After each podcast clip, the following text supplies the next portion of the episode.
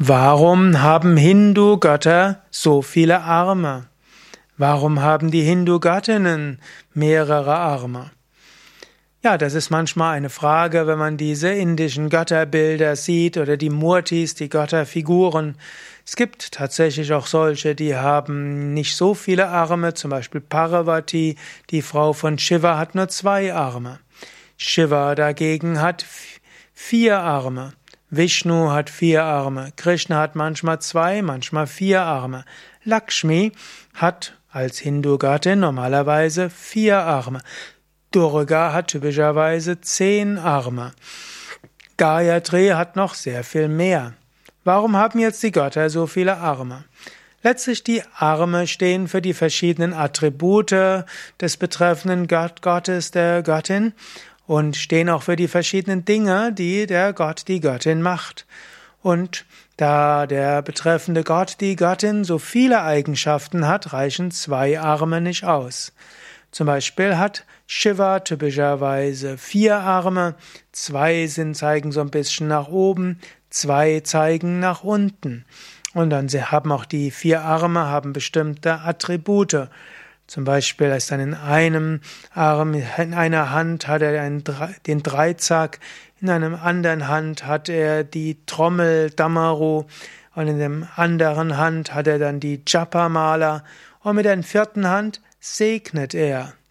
Und so kann man sagen, der Dreizack Trishula der steht für die Zerstörung, den Aspekt der Zerstörung, und zwar den Aspekt der Zerstörung der drei Gunas, Sattva, Rajas, Tamas, und damit der Auflösung aller Verhaftungen. Dann Damaru, die Trommel in der anderen Hand, steht dann dafür, dass alles aufhört, so wie eine Trommel in ständiger Bewegung ist, so ist das ganze Universum in Bewegung. Dann die zwei unteren Hände stehen jetzt für das Individuelle. Eben die Japa-Mala, die Rosenkranz, steht für die spirituellen Praktiken, die man üben soll, um zum Höchsten zu kommen. Und die in Segen gehobene Hand, ein Abhaya Mudra, das ist die Schutzmudra und sagt, übe und praktiziere, ich werde dich schützen. Vishnu hat auch wiederum vier Arme. Hm, also, warum hat der Hindu-Gott Vishnu vier Arme? Es sind vier Hauptattribute. Und da gibt's zum einen zwei nach oben gerichtete Hände, zwei nach unten, was heißen soll, die unteren sind für die physische Welt, die oberen für die Feinstoffwelt. Dann zwei der Arme haben Attribute des Schöpferischen, eben zum einen das Muschelhorn, was steht für die subtile Schöpfung, den Klang, aus dem alles entsteht, auch der Om-Klang, aus dem alles entsteht, und die Lotusblüte, die so wie eine Knospe ist, die sich öffnet, als Symbol dafür, dass auf der materiellen Welt viel Gutes geschaffen wird.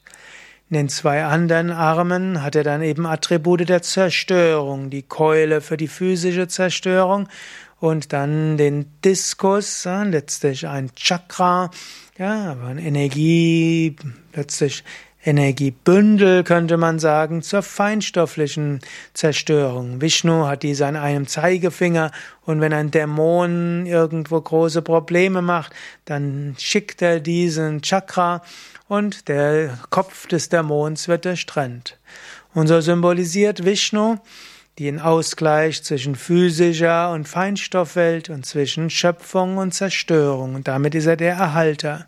Das sind die vier Arme des Hindu-Gottes Vishnu. Lakshmi hat auch vier Arme. Zwei nach oben, zwei nach unten. Die nach oben mit Lotusblüten, die nach oben geöffnet sind, stehen dafür, dass man, dass man es nach oben, sich nach oben öffnen sollte, dass Lichtenergie hinein hineinströmt. Und die zwei Hände, die nach unten im Segen zeigen, das bedeutet, dass wir ausstrahlen und dass wir es weitergeben sollen. Durga hat typischerweise zehn Hände, weil die Durga hat zehn Hauptattribute. Ganesha kann vier Hände haben oder noch mehr. Also warum haben Hindu-Götter mehrere Arme? Weil sie so viele verschiedene Eigenschaften haben und jeder Arm steht für eine andere Eigenschaft. Wenn du mehr wissen willst über die einzelnen Aspekte des Göttlichen, also die verschiedenen Hindu-Götter und Göttinnen, dann geh auf unsere Internetseite yoga-vidya.de. Dort findest du ein Suchfeld, dort kannst du eingeben den Namen des betreffenden Gottes oder du bekommst auch eine schöne Übersicht, wenn du dort eingibst indische Götter oder indische Göttinnen. Alles Gute, bis zum nächsten Mal. Mein Name ist Sukadev. Nochmal die Internetadresse www.yoga-vidya.de